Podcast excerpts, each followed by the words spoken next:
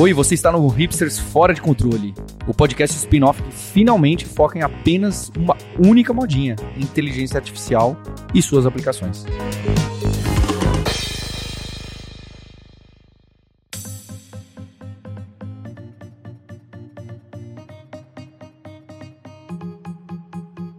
Olá, ouvintes, estamos em mais um Hipsters Fora de Controle, onde a gente conversa de inteligência artificial e tudo que está acontecendo nesse cenário de GPT e afins.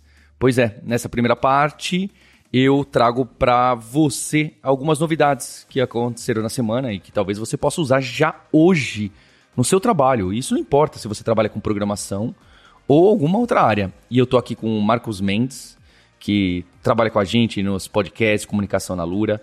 Estou com o Fabrício Carraro, que é gerente de produto da Lura, e também com o Sérgio Lopes, nosso CTO pessoas que estão todos os dias mergulhadas em ferramentas e nesse mundo novo da inteligência artificial.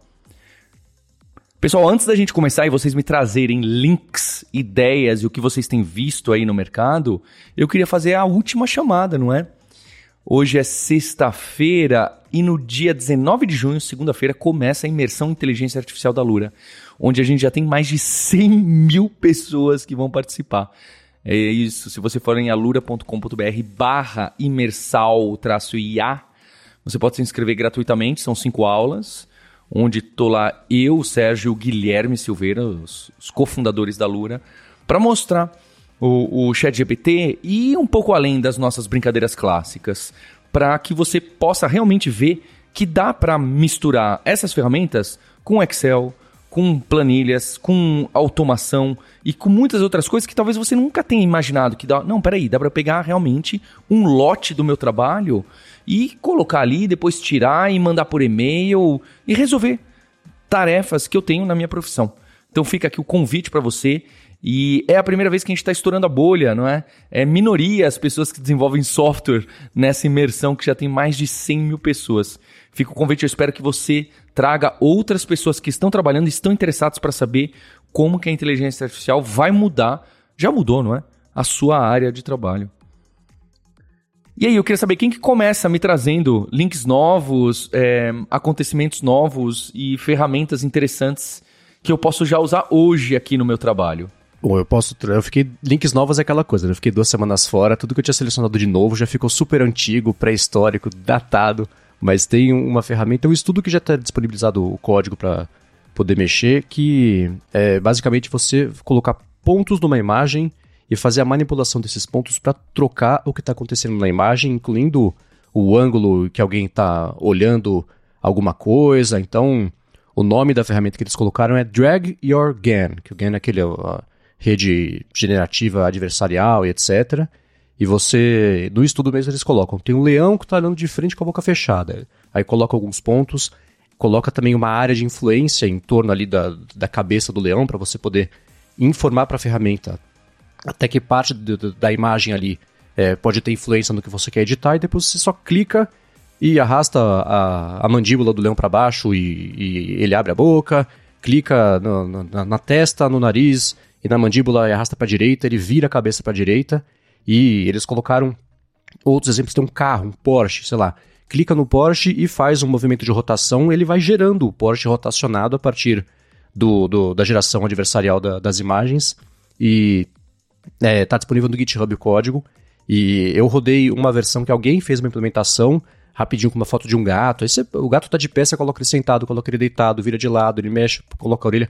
É bem diferente o jeito de, de interagir não tem um acabamento tão bacana quanto seria, por exemplo, aquele do, da, do Generative Fill do Photoshop, ou até aquele Product Studio do Google também, que tem um jeito ali de você interagir usando prompts, mas é uma daquelas ferramentas que você vê também o potencial disso, pensa, pô, se assim, se tá assim hoje, pensa daqui a dois, três, daqui a cinco anos.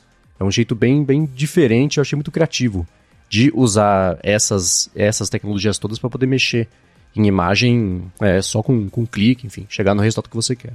O Fabrício, inclusive, esse tipo de ferramenta onde você consegue colocar restrição para geração de imagens, tem, tem vários tipos e, e, abordagens, não é? Acho que uma delas é aquela tal de Control Net, que é esse framework, eu não entendo direito, você chegou a usar. Eu mandei um e-mail na minha newsletter que chama Imersão, usando um QR Code que o Fabrício gerou, que você dava o QR Code que você quer e você dava também uma, uma imagem que seria meio que a limitação, como que o robô deveria seguir para criar aquele QR Code, ou vice-versa, né? Ou talvez seja os dois.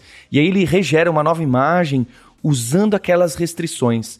Nesse caso que o Marcos colocou desse projeto, que vai estar o link na descrição, é, é mais pelos pontos. No do Fabrício é, é outra. Então eu acho interessante que a gente está indo para um caminho realmente de controlar as inteligências artificiais, não é? De você falar, olha, não é só gera aí de qualquer jeito. Olha, gera com esse tom de voz, com essa restrição, com o máximo disso de palavras, não utilize perguntas, não utilize ofensas, é, vá para esse leado, seja muito é, ajude bastante, gere imagens com apenas 16 cores e, e, e detalhando melhor o, o, como a gente quer que o robô trabalhe. É isso, Fabrício? É, exatamente, Paulo. É, um, alguns exemplos que você deu são mais na questão de LLMs, né, de, mais na parte linguística, mas se você for pensar na parte de imagens, o ControlNet ele chegou para suprir essa necessidade mesmo que os, as pessoas que usavam os modelos lá do Stable Diffusion, por exemplo, que é aberto, né, qualquer um pode rodar localmente, elas tinham um problema, porque você simplesmente colocava o prompt, né, a entrada do que você queria, como a imagem fosse, e a imagem meio que vinha de qualquer jeito. Então você queria, por exemplo, um robô olhando para frente ou levantando uma mão, era muito difícil você chegar nesse resultado só com o prompt, porque as possibilidades que ele vê, né, o modelo da Stable Diffusion vê no modelo original, sem esse modelo extra, que a gente pode chamar, que é o ControlNet, ele ia criar um robô qualquer, e às vezes ia estar com a mão para cima, às vezes ia estar com as duas mãos para cima, dançando a Macarena, mas não tinha uma ordem realmente que toda vez vai ser dessa maneira. E o ControlNet chegou exatamente nesse modelo, como você falou, Paulo, para adicionar essas restrições. Então, com ele, você pode, por exemplo, você pega uma imagem original que você já tem de uma coisa parecida com isso, e você fala, ó, eu quero que é, eu quero agora gerar um robô roxo no, em São Paulo, apocalíptica, no futuro, mas ele tem que estar nessa posição, posição com uma mão para cima, outra mão para baixo e as pernas abertas. Então você consegue dar uma imagem de base para ele que vai mostrar como é isso. Ele consegue extrair, né? O ControlNet vai conseguir extrair o contorno da imagem original isso pode servir também para você mudar o rosto de uma pessoa. Você tem uma imagem, por exemplo, do Barack Obama na frente da Casa Branca, que é um, é dos futuros participantes da imersão IA, vocês vão ver. E você quer que, em vez do rosto do Obama, esteja lá o rosto do Papa Benedito, Bento XVI. Ou então da Shakira. Você vai colocar essa imagem e o ControlNet vai, vai garantir que a posição seja exatamente a posição do rosto, a posição do corpo. E se você não tiver essa imagem de base, você pode literalmente desenhar um bonequinho de palito lá e ele vai obedecer essa posição na hora que você for colocar o prompt lá. Eu quero um robô roxo em São Paulo. Então ele serve para controlar isso e serve também, né, quando você coloca essa questão dos QR codes que ficaram bastante famosos. A gente até mencionou eles na semana passada aqui com o Sebastião. Ele consegue controlar. Então ele tem uma imagem principal, ele tem um prompt e eles meio que sabe onde ele tem que colocar cada uma das coisas para fazer sentido. E claro, você tem que treinar bastante, você tem que praticar, ver quais são as melhores configurações, os parâmetros, mas no final das contas você sai com um QR Code fantástico, maravilhoso. Uma casa com a piscina, então a piscina vai fazer parte do QR Code, vai ter uns bloquinhos no fundo da piscina que você vai ver que eles vão estar pretinhos ali, que vai ser parte desse código do QR Code. Então é, é bem interessante mesmo, Paulo. E teve um outro, uma outra AI, né, uma outra ferramenta que acabou de ser lançada, acho que faz umas duas ou três semanas. Eu vi anteontem no trem pela primeira vez, e essa eu posso dizer que me impressionou bastante, porque ela funciona como se fosse um, ele tem um LLM, um LLM por trás, né, que entende o que você está falando, então ele talvez use ali um whisper também, né, aquele que reconhece é o speech to text, reconhece a sua voz e transcreve para texto.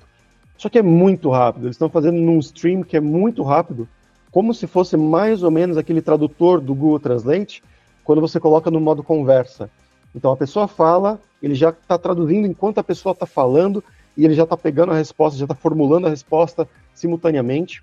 Então é, ele se chama callany.ai e você conversa. É um, é um rosto de uma mulher, um rosto estilizado, assim, a Annie, e ela tem uma personalidade. Então é mais ou menos como se fosse a Samantha lá do filme Her, que mas com uma, um rosto físico, vamos dizer assim. Você consegue olhar para ela, você conversa com ela, você fala em qualquer língua que você quiser que ela entende. Então eu eu estava falando, ela só responde em inglês, mas é, que é o treinamento dela, o treinamento de voz, né, de resposta, é só em inglês. Mas você pode falar com ela. Eu falei com ela em italiano, falei com ela em português, falei com ela em russo. Ela entende perfeitamente e ela só responde em inglês. E eu até pedi para ela, você pode me explicar a diferença do passato próximo e do passato remoto, que são tipo o pretérito perfeito e o pretérito não sei o que lá em italiano. Ela falou, claro, eu posso te explicar isso, o passato próximo e o passato remoto. Mas ela começou a dar a explicação correta com o sotaque em inglês, né? Porque ela só está treinada, o modelo só está treinada para a língua inglesa. Mas é muito interessante.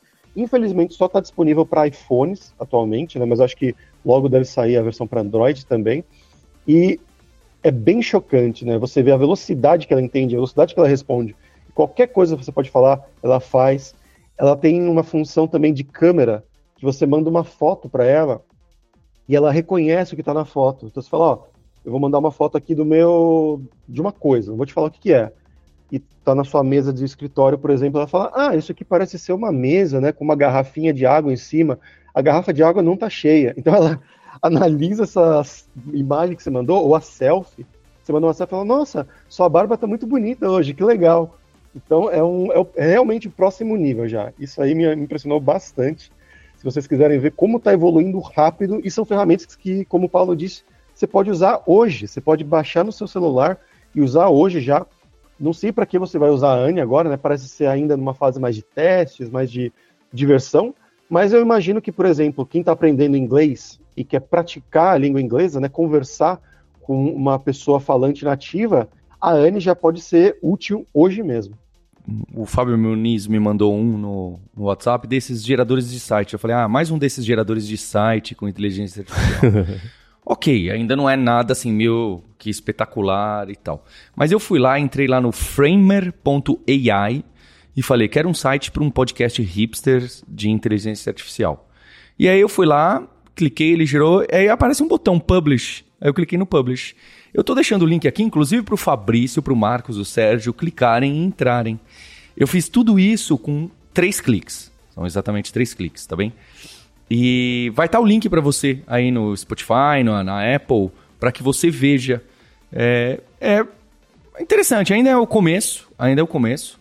Mas pensar que ele gerou algo parecido com o Figma, que você pode exportar para o Figma, e cuspiu HTML e fez o deploy disso na nuvem, é no mínimo bacana. No mínimo bacana.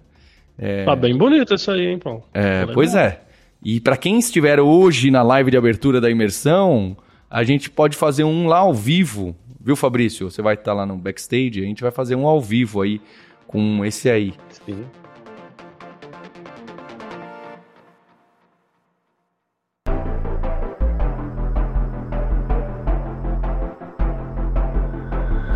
Enfim, acho que esses são os links da semana, são bastante interessantes e queria passar para a segunda parte dessa da, da, evolução, como que a gente está vendo a aplicação de inteligência artificial, é, discutir aí as direções. Eu acho que um ponto de partida interessante que animou bastante o CTO da Lura são os preços da OpenAI, os preços do ChatGPT estão é, mais baratos. Olha só, promoção, tudo pela metade.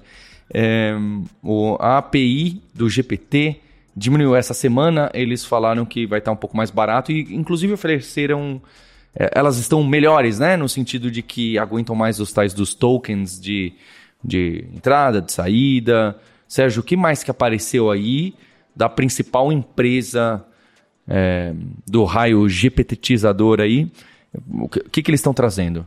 É, infelizmente não está pela metade, mas eles baixaram uma das APIs lá, só um pouquinho, não foi nada muito significativo. Não mas baixaram os tokens de entrada do GPT 3.5, 25% abaixo. Mas é, o resto continua, continua igual. Mas semana passada a gente falou das fofocas do Sam Altman, né? Foi um, um dos temas do podcast. E... Foi o Fuxico, o episódio de semana passada, né? Foi o Fuxico, é. E foi é muito interessante porque a gente conta que era fofoca e virou verdade na semana seguinte. Então, uma das coisas que ele falava era do aumento da janela de tokens. E aí, acho que um dos grandes lançamentos aí significativos para essa semana é a, a API do GPT 3.5 com suporte até 16 mil tokens, que é quatro vezes o volume do que era a API do GPT 3.5 original, que é 4 mil tokens. Né? É, é, mais, inclusive, do que o volume de tokens do GPT-4 padrão, que todo mundo está querendo usar. Né? Tem uma versão maior do GPT-4, mas que quase ninguém tem acesso, porque está com um waitlist gigante. É, então, e o GPT 3.5, ao contrário do 4, é feito para ser usado em produção, nas aplicações, etc.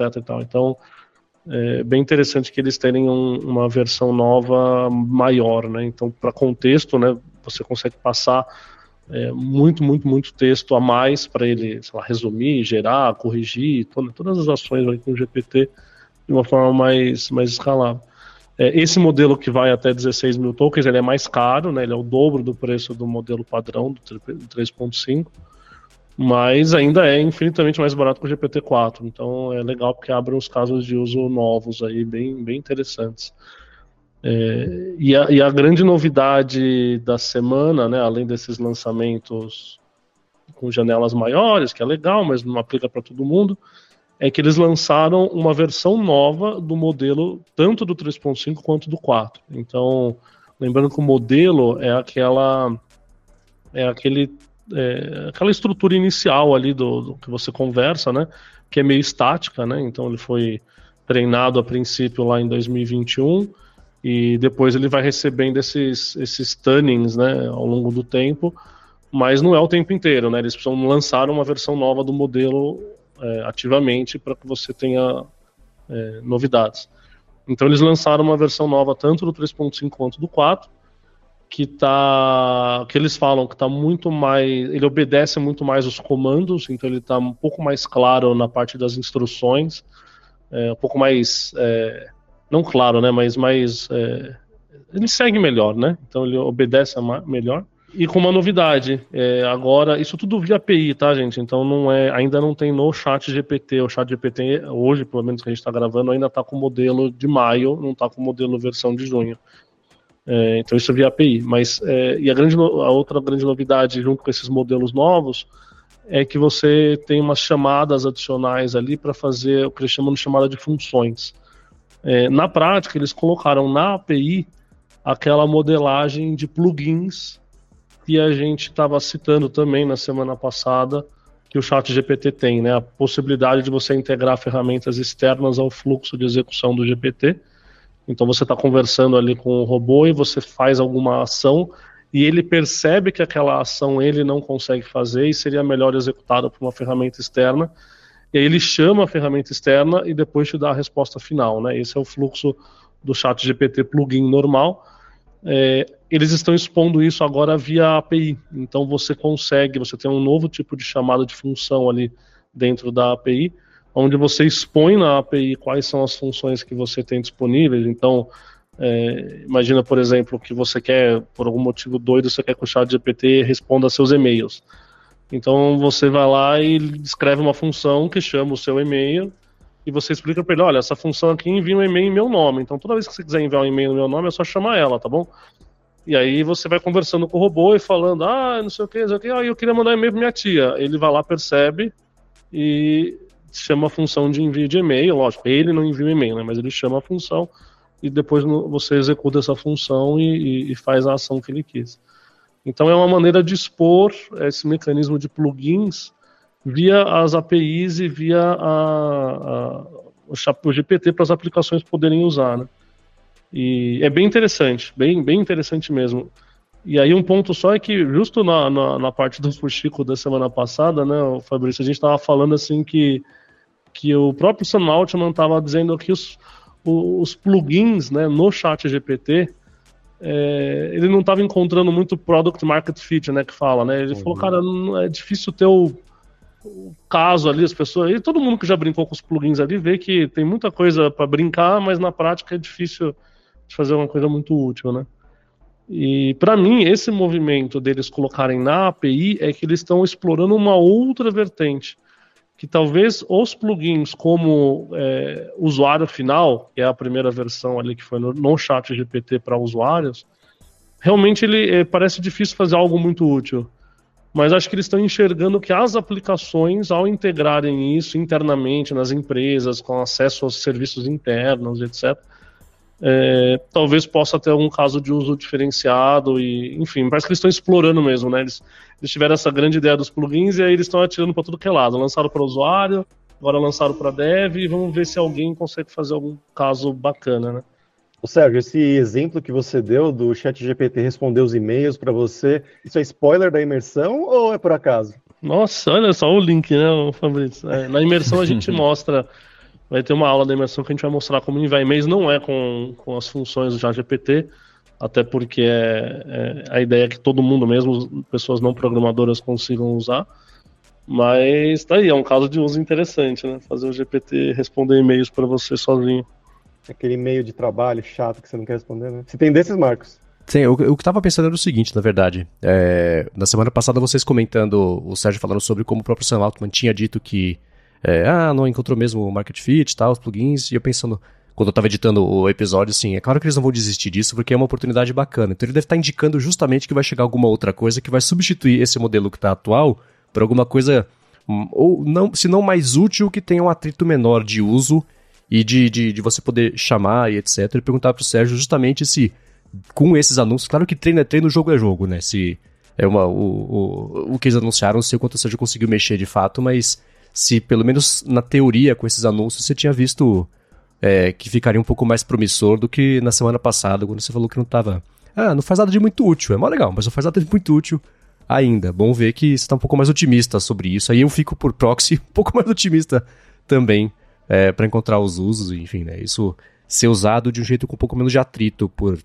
É, o pessoal está falando de no code antes da gravação, né? Pessoal que não necessariamente seja uma galera técnica, mas que esteja buscando tirar tanto proveito quanto quem tem conhecimento mais técnico está conseguindo tirar. Bom, é, é nesse momento, é, é, só reforçando, são, são mudanças nas APIs, então é para o pessoal técnico utilizar, né? Mas acho que a ideia é que conforme as aplicações forem integrando, certamente isso cria essa acessibilidade maior para todo mundo e tal, né?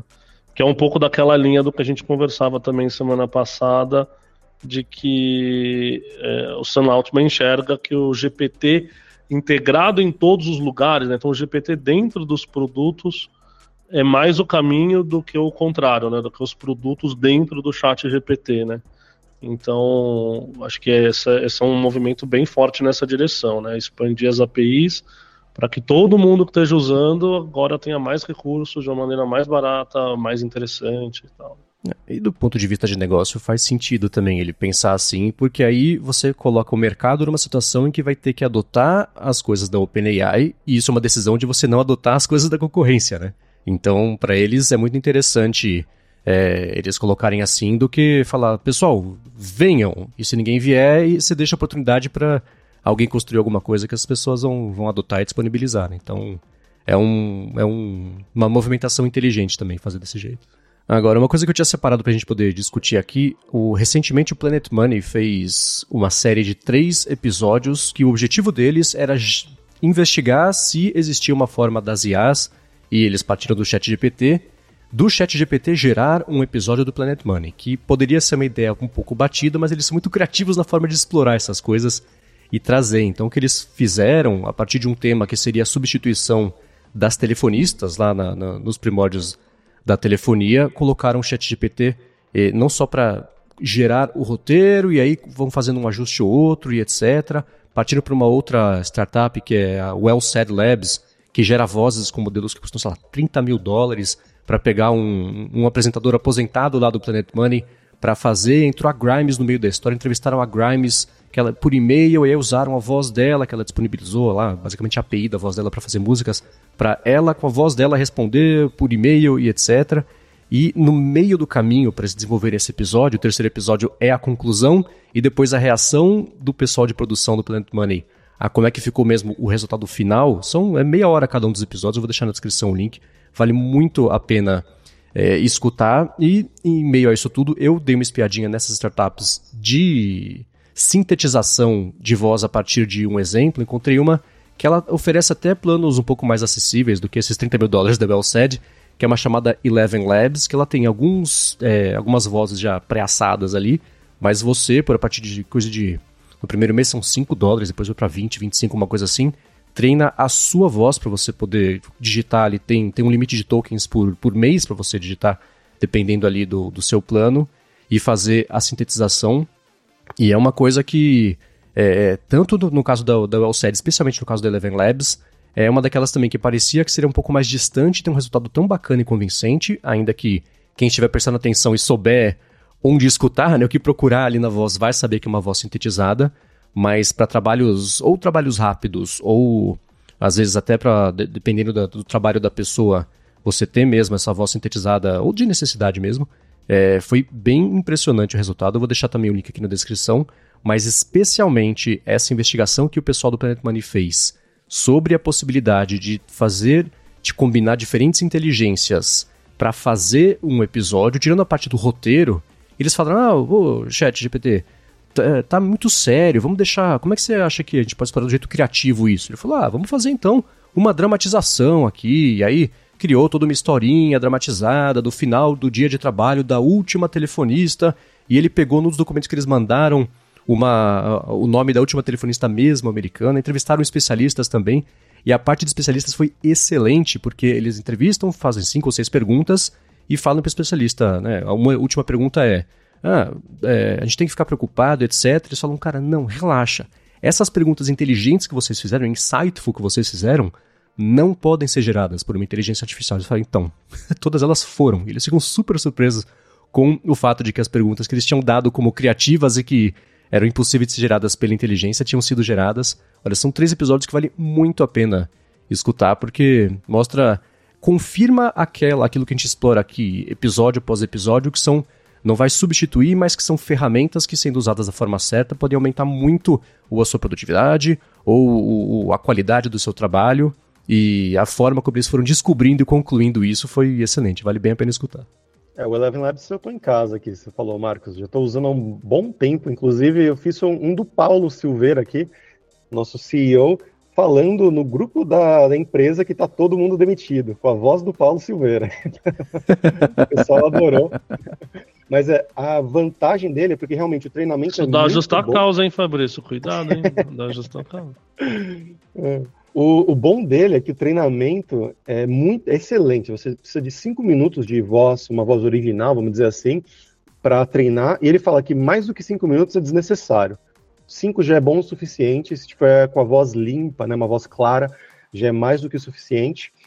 E aí, além disso, você pode usar a sua voz, né? Tem influencers, muitos usando para isso. Então, se você é um influencer de línguas, por exemplo, a pessoa quer ter aula com você, mas ela não pode pagar a sua hora privada, ela pode pagar a sua AI e vai ser, ela vai acabar tendo aula com uma AI que fala com a sua voz.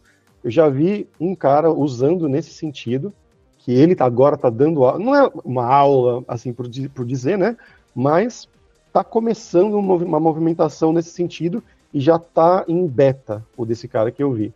E também você pode fazer o de celebridades, né? Que aí é a velha conversa sobre ética, sobre deepfakes e tudo mais, que a gente pode usar para brincadeira, né? Mas e quando isso for usado para coisas sérias? Ou então para coisas no que a gente fala, né? De sequestro relâmpago, pega a voz de qualquer um que está nos stories, que está online, está nas redes sociais, no YouTube, achou o telefone, sei lá, dos pais e manda, ô, oh, aqui é o Pedrinho, eu estou sendo sequestrado, me manda dois mil reais, alguma coisa assim, né? usando a voz do Pedrinho. Então, isso é uma coisa que a gente comentou com o Sérgio já também, algumas semanas atrás, e que é, vai ser a nova realidade, realmente. É, no caso da startup que eles usaram para fazer a voz sintética do ex-host, é, isso em todas as ferramentas né, vai depender muito das regras que a empresa que gera essas vozes ela, que vão colocar em prática. Né? Eles dizem, no nosso caso, a gente tem que ter uma confirmação da pessoa cuja voz a gente está replicando que ela autoriza, a gente tem que falar com essa pessoa para ela autorizar, e é específico para cada projeto. Acabou o projeto, eles destroem a voz, basicamente, para que isso não possa ser reutilizado e o controle sobre a voz fica na mão da empresa e não de quem encomendou. Claro que esse não vai ser o modelo de todo mundo, e, por exemplo, essa própria a Eleven Labs facilita muito isso, então essa situação que o Fabrício colocou é, acaba ficando um pouco mais possível. Eles na Eleven Labs dão nos termos justos também, ah, a gente confia que vocês vão fazer as coisas certas, não vai usar para nada errado. Concorda? O ladrão fala, não, concorda, né?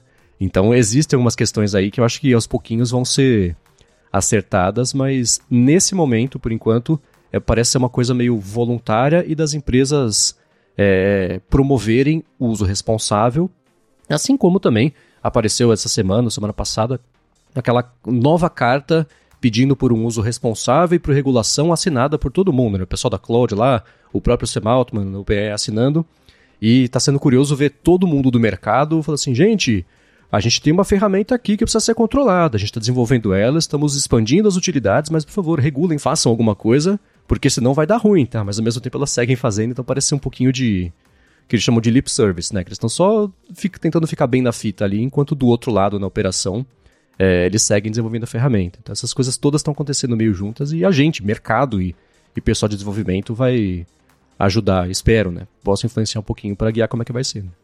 E uma notícia que eu vi também essa semana foi um vazamento, né? Não sei se proposital ou não, da OpenAI. Já tinha tido um anteriormente no, sobre a possibilidade de compartilhar os seus chats né, com, com o chat GPT mesmo, o GPTzão basicão lá do site mesmo. E um usuário do Reddit, aparentemente, ele estava vendo o código-fonte lá do, do chat GPT e ele achou uma coisa meio que escondida lá dentro, que isso já tinha acontecido antes, e que era sobre o compartilhamento de chats, e uma semana depois que foi descoberto foi realmente lançado o compartilhamento de chat. E agora a novidade é os workspaces, né, os espaços de trabalho, que é basicamente, imagina que você tem uma persona, né, você quer que o chat GPT funcione de uma maneira específica, que ele responda de uma certa maneira, para você não ter que ficar configurando, mandando prompt de inicial toda vez, ou você não está usando a, a API, né? Isso aqui talvez a princípio não está sendo dito se isso vai ser disponível só para as contas pagas ou para as contas abertas também. Não se sabe, não está nem oficial, mas foi um vazamento que teve aí, né? Que imagina se que for para a conta paga, você vai poder falar que você quer que o, o chat GPT, que o modelo responda de forma sarcástica, ou ele responda para você sempre com uma, como se fosse um pirata, como se fosse Luiz Vaz de Camões, ou Luiz Vaz de Camões, tá certo? Luiz de Camões ou Peru Vaz de Caminha, você pode escolher. É, é Luiz, é Luiz Vaz de Camões. É, tá esse nome é, é meio GPT, né? É. Pior que é Luiz Vaz de Camões mesmo. Olha. Você falou de vazamento, eu entrei em pânico aqui, Fabrício. Não, vazou uma notícia do. Entendi. Falei, caraca, vazou alguma coisa do GPT ali, dados, né? Não, não. Boa. Mas é. Só as fofocas. É a parte fuxica. Agora o episódio tem a terceira parte. que é a parte fofocas da semana. A gente tá virando uma frequência isso já. É verdade. E aí teve uma outra também que já foi mostrada junto com esse dos workspaces, né, que garante essa persona que o chat GPT, que o chat GPT vai seguir, que são os arquivos, os My Files. Você vai poder já fazer o upload de files arquivos para o chat GPT analisar, examinar. Então, talvez você pode subir lá o seu currículo e falar, chat GPT, dá uma olhada aqui, vê se está tudo certo, vê se está bom, o que, que eu posso melhorar, onde que a linguagem tem erros de gramática, né? Ou eu posso melhorar a linguagem para uma linguagem mais formal. Enfim, são essas do, esses dois vazamentos que tiveram essa semana aqui. São pessoas do Reddit, né, analisando, fuçando código-fonte e achando coisas que, bom, se for seguir o mesmo percurso do que foi o compartilhamento de chats, isso vai acontecer também agora para os workspaces e para os arquivos. E inutiliza aquele monte de ferramenta que a gente já falou que faz essas coisas específicas, né? Cada uma que o próprio ChatGPT adotar como coisa nativa, você é, tira do mercado aí 30, 40 que estão fazendo basicamente a mesma coisa, só que como única proposta de negócio. É verdade. Então é isso, e vai ter muitas dessas novidades dentro da imersão inteligência artificial que vai começar na segunda-feira. Hoje, na sexta, quem está ouvindo quando sai o podcast, tem uma live de abertura que, inclusive, a gente vai falar onde o time da Lura está usando inteligência artificial e os novos produtos que vão ser lançados na semana que vem. Que é uma semana que, olha só a curiosidade, hein?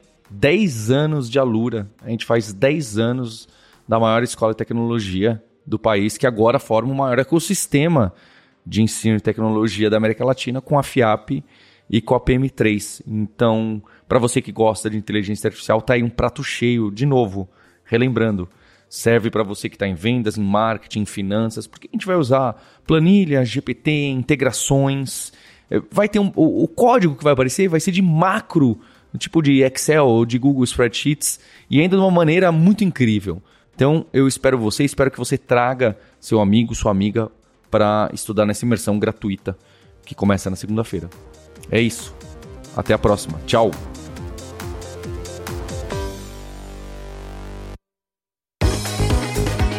Este podcast foi produzido pela Alura. Mergulhe em tecnologia. E Faculdade FIAP. Let's Rock the Future. Edição Rede Gigahertz de Podcasts.